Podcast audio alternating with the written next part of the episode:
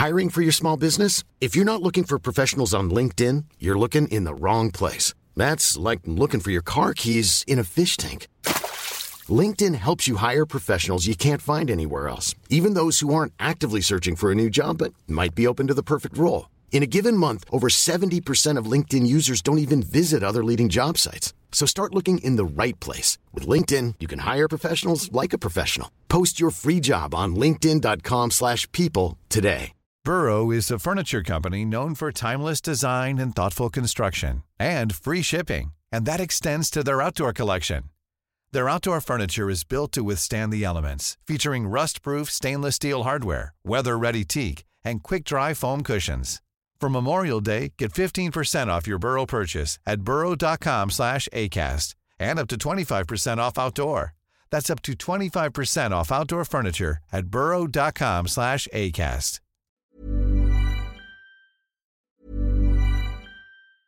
It's that time of the year. Your vacation is coming up. You can already hear the beach waves, feel the warm breeze, relax, and think about work.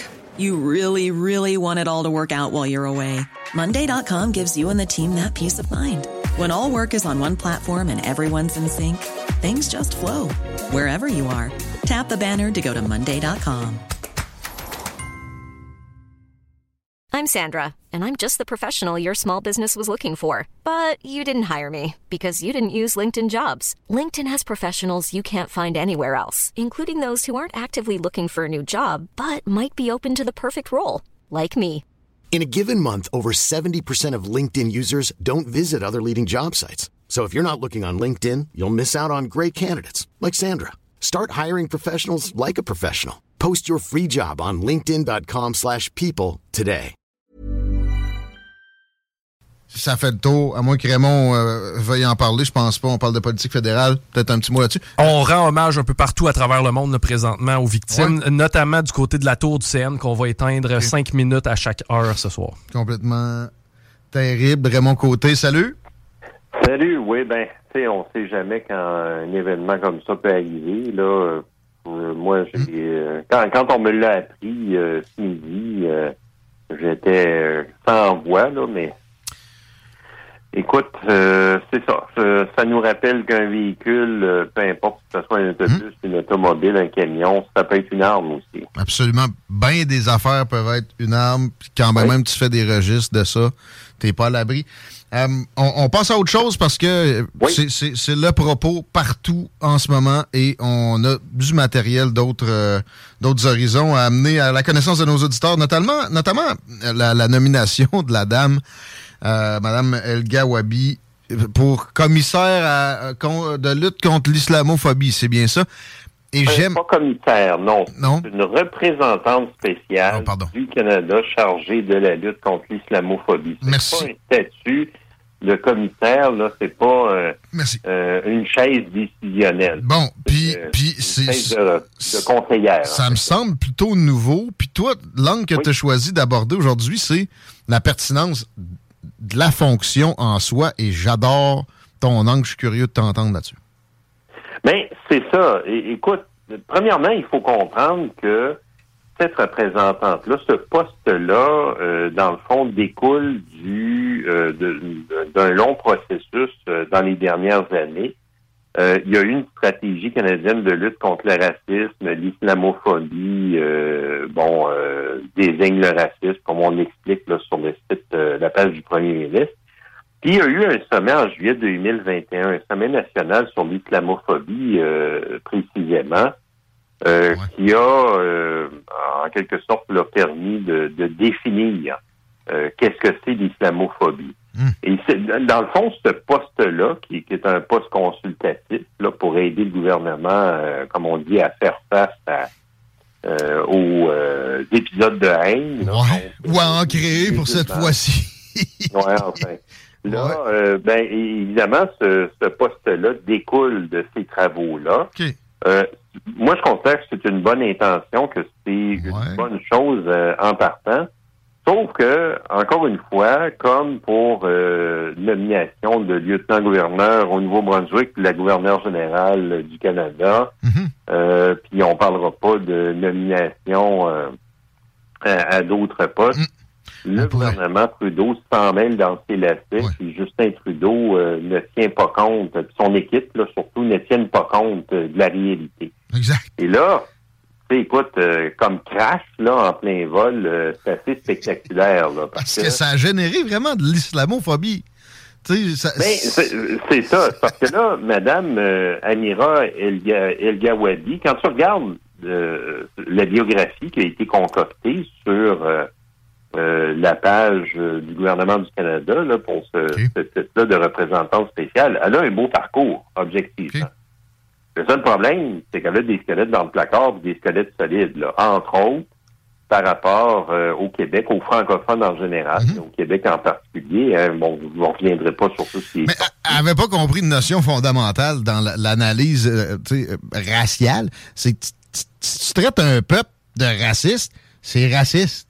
C'est assez, simple à comprendre. Ouais, mais au-delà de ça, tu sais, c'est justement là quand euh, elle a réagi à un texte là, euh, un texte d'opinion là, comme quoi euh, les Québécois, les francophones au Canada, en fait, en général, euh, avaient été victimes là, du colonialisme britannique, là, puis que ça, ça lui donnait le, le goût de vomir.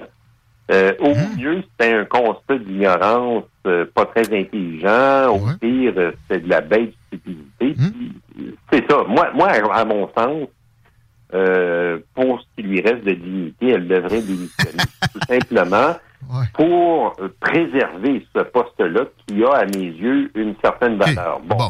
On diverge sur l'importance du poste parce que moi, à ce compte-là, chaque Mhm. phobie méritera un poste, là. Parce que, tu sais, bon, puis de la, la québécophobie. Mais j'ai pas le goût de me victimiser de même. Fait que je. Ben, je- ouais, ça, c'est une autre question. Mais encore là, tu sais, l'autre chose, la politique, hein, c'est bon, il y a une question de perception, je le dis souvent. Il y a aussi une question, euh, comme on dit, de, de propagande. Euh, Ouais. En fait, euh, Justin Trudeau, par cette nomination-là, a alimenté aussi la propagande du groupe identitaire dans la société québécoise qui s'en est donné à cœur en créant au Québec bashing. Ouais. Et, et moi, je trouve ça déplorable. Non, non, mais comment, comment diviser plus efficacement que ça? Oui, si ton but c'était ça, pas sûr. si- son but avait été ça, je pense pas qu'il aurait réussi à être aussi efficace. Là. Non, non, absolument. C'est un échec complet. Puis, euh. Madame El Gawadi, comme telle, a, a son propre examen de conscience, de conscience à faire. Mais la personne à pointer pour cet échec-là, c'est vraiment le premier ministre et son équipe. Comment Mhm. ça se fait qu'ils ont procédé à cette nomination-là sans prendre en compte ces fameux squelettes dans le placard? Dans le fond, elle aurait pu être nommée en, comme on dit, court-circuitant la crise à venir, en admettant, oui, elle a eu des, déclarations controversées, mais elle va vous faire une déclaration comme quoi euh, elle regrette puis tout ça. Mais non, c'est- là, ça a éclaté, puis euh, euh, ils, ont, ils ont fait de la gestion de crise, du rattrapage euh, de façon totalement désordonnée. Là. Ça faisait dur pas mal. Là. Ben franchement, toi et moi. Écoute, c'est un échec. Puis est-ce que ça menace ce poste-là? Est-ce que ça va la forcer à quitter? Peut-être. Euh, écoute, si elle reste en poste, ben à un moment donné, le feu va s'éteindre. Mais euh, Ben- ça, ça mine énormément le, le travail qu'elle a à faire, ouais. euh, qu'elle pourrait faire, puis qui pourrait être un travail de valeur. Moi, je considère que, euh, comme telle, cette femme-là euh, pourrait quand même se rendre utile. Mais euh, le problème, c'est que c'est ça, ça va être pouette-pouette, là, avoir le, le- le drapeau, là, le, mouchoir accroché là, dans le dos. Euh, En même temps, je sens que le gouvernement Trudeau se, se voit comme un lame duck. C'est- un move de, de, de justement serviette jetée que, que de, de, de, continuer de s'entêter là-dedans. La nomination à base aussi, ça, ça sent l'improvisation de fin de mandat. Est-ce que la rencontre des premiers ministres qui se tient encore, je pense, actuellement, pourrait bénéficier d'une fin de mandat comme ça? Pour que les transferts soient plus généreux, peut-être. Puis dans le fond, on pèle ça dans le cours à Pierre Poilievre. Comment tu vois les, ça. les, les, euh, rencontres présentement? Là? pour la santé? Ouais, la rencontre a été très brève. Elle s'est tenue hier, hein, puis euh, on a vu le résultat, puis la déception des premiers ministres. Puis là, on est en train de voir, par exemple, un Doug Ford qui est déjà euh, en mode négociation séparément pour son entente bilatérale pour le 25 milliards supplémentaires. Ah, Fait que, encore, l'histoire se répète, OK, hein, euh, si les provinces font pas front, ben malheureusement, il manque de poids face au gouvernement fédéral. Puis, je le dis, puis je le répète, hein, Justin Trudeau, c'est un gars qui fait à sa tête. Euh, C'est quelqu'un qui, quand il décide euh, que c'est ça qui, qui- qui est la bonne chose, même si euh, l'analyse est sommaire, euh, il va continuer là-dedans. Et il cas- dit souvent d'ailleurs, continuons de continuer. oui, oui, c'est ça. Est-ce que les provinces pourraient profiter euh, justement de, de, de, de, de cette fin de mandat-là, puis surtout de, Mhm. la précarité d'un gouvernement usé par le pouvoir? Ouais. Peut-être, mais ça va prendre du travail en maudit entre les premiers ministres Ouais. pour que il y ait vraiment une cohésion. Ah, ben, Déjà, Doug Ford euh, monte une brèche, là. Fait que, Legault ça avait dit on a un beau front commun. Si ça avait été vraiment un beau front commun, je pense que les qualificatifs auraient été plus, plus nombreux, plus généreux. là, tu sais. C'était Ouais, un front ça. commun euh, qui tenait par pas grand-chose. C'est comme tu dis, Doug Ford, il est déjà OK. Il est Ah déjà oui. en train d'être sur le bilatéral, lui. Là, là. Puis même François Legault a des arrêts de base, puis il dit ben il y a- on a toujours ça au moins, on va pas l'intégrer à notre budget. Je veux dire, c'est pas fort trop trop comme euh, comme déclaration quand tu veux euh, revendiquer plus ou carrément mettre euh, Ottawa au pied du mur. En tout cas, c'est c'est euh, OK, euh, on n'est pas content, mais j'ai déjà les deux genoux à terre. Fait que, euh, regarde, euh, je courrais pas bien bien vite pour essayer de te forcer. À- on crachera pas. là. On crachera pas sur des milliards, on a besoin. bon. Et voilà. Mais moi, ça, le- le- le- la vision de Trudeau sur demander certaines choses avec le, le cash, tu sais, c'est un minimum. Ça m'aide à être un peu fédéraliste. C'est des check and balances parce que de mettre toujours plus d'argent dans le système de santé sans qu'on ait de changement d'orientation, ça me semble la pire chose, la pire avenue.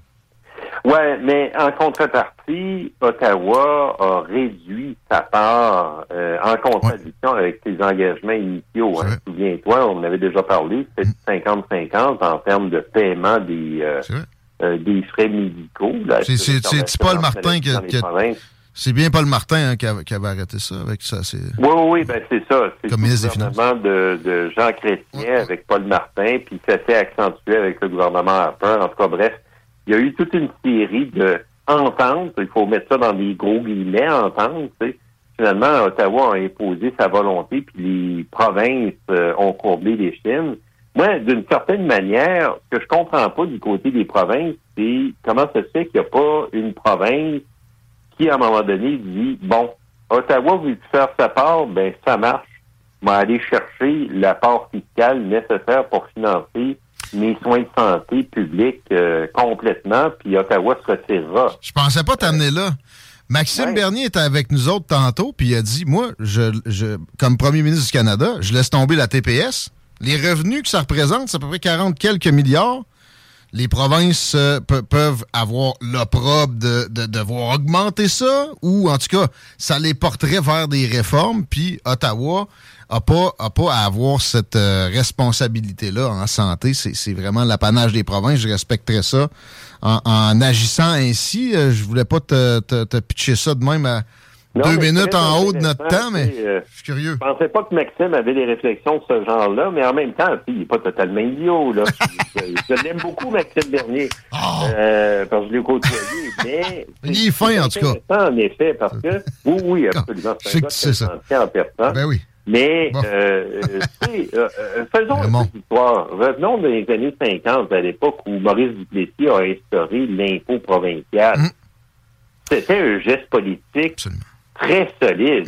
Et euh, euh, Maurice Duplessis disait, euh, contrairement à l'avis de la plupart de son- des, des membres de son cabinet, euh, ben, euh, écoutez, si j'ai le pouvoir de lever mes propres impôts, j'ai le pouvoir de décision aussi pour savoir comment le dépenser au lieu de dépendre d'Ottawa. Voilà.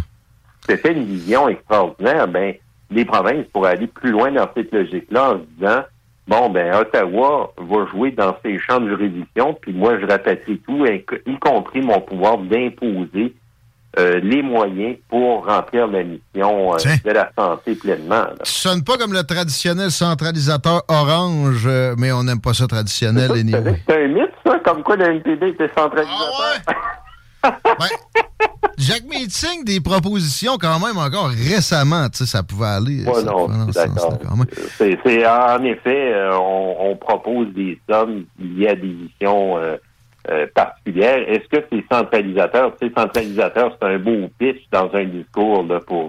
C'est un petit peu un euh, raccourci, effectivement. un beau raccourci pour simplifier à outrance euh, le débat. De toute façon, tu sais que moi, idéalement, à Québec, c'est PCQ, QS, puis on, on, a une alternance, on a un balancier.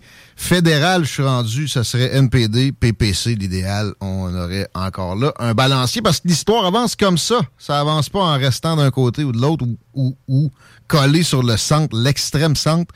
C'est de l'extrémisme pareil. Merci Raymond Côté. Ben écoute, tout le plaisir était pour moi. Bonne soirée tout le monde. À bientôt. On suit Raymond sur les réseaux sociaux, toujours très prolifique. On l'écoute aussi. Il est assez une fois de temps en temps. En fait, chaque semaine. Et même c'est KRL, un gars qui euh, était performant, très intéressant. Comme Nacho, ça. Euh, salutations à personne qui me dit que je ne devrais pas politiser les décès des, des, jeunes bambins avant fin février. J'ai toujours trouvé ça facile comme euh, accusation. Ça dépend ce que tu dis. Là. Mais là, moi, j'ai justement pas accusé personne. J'ai juste dit, j'ai mis en relief des incongruités dans certaines politiques que cette événement-là devrait nous amener à reconnaître. J'aime ça que ça rende utile le plus vite possible un drame. Ben, je pense que c'est important aussi de, de, se remémorer que les attentats terroristes ne sont pas toujours faits avec des armes à feu. Ben Puis, euh, tu sais, j'ai commencé par parler de, de penser aux, euh, aux victimes et à leurs familles. À un moment donné, l'apitoiement, de toute façon, tout le monde est là-dessus, là, l'armement. Je, je, je, le critique pas, mais ici, c'est pas notre mandat. On va s'arrêter là-dessus pour le, show du jour. On se retrouve demain avec une, encore une fois une, belle ribambelle de malade. Le show du Grand Nick, es-tu là? Je sais pas, mais si c'est pas le cas, ça va être la meilleure playlist au monde. Puis les frères barbus, eux autres, par exemple, ça, c'est présent. Pas mal sûr. As-tu vu une communication inverse dans ce sens-là? Pas, euh, pas euh, qui a été porté à ma connaissance. Restez là, les WAC. Bonne soirée. Ars Macabra plus tard aussi, moi, Hey, folks, I'm Mark Marin from the WTF Podcast, and this episode is brought to you by Kleenex Ultra Soft Tissues your ally to help tackle your allergy symptoms this season. I love the change of seasons, but nobody loves pollen and all those other things floating in the air that make you sneeze during this nice weather. Kleenex Ultra Soft tissues are hypoallergenic and allergist approved. So fight back against watery eyes and runny noses without worrying about irritating your skin. For this allergy season, grab Kleenex and face allergies head on. Planning for your next trip? Elevate your travel style with Quince. Quince has all the jet setting essentials you'll want for your next getaway, like European linen, premium luggage options, buttery soft Italian leather bags, and so much more. And is all priced at 50 to 80% less than similar brands. Plus, Quince only works with factories that use safe and ethical manufacturing practices. Pack your bags with high-quality essentials you'll be wearing for vacations to come with Quince. Go to quince.com/pack for free shipping and 365-day returns.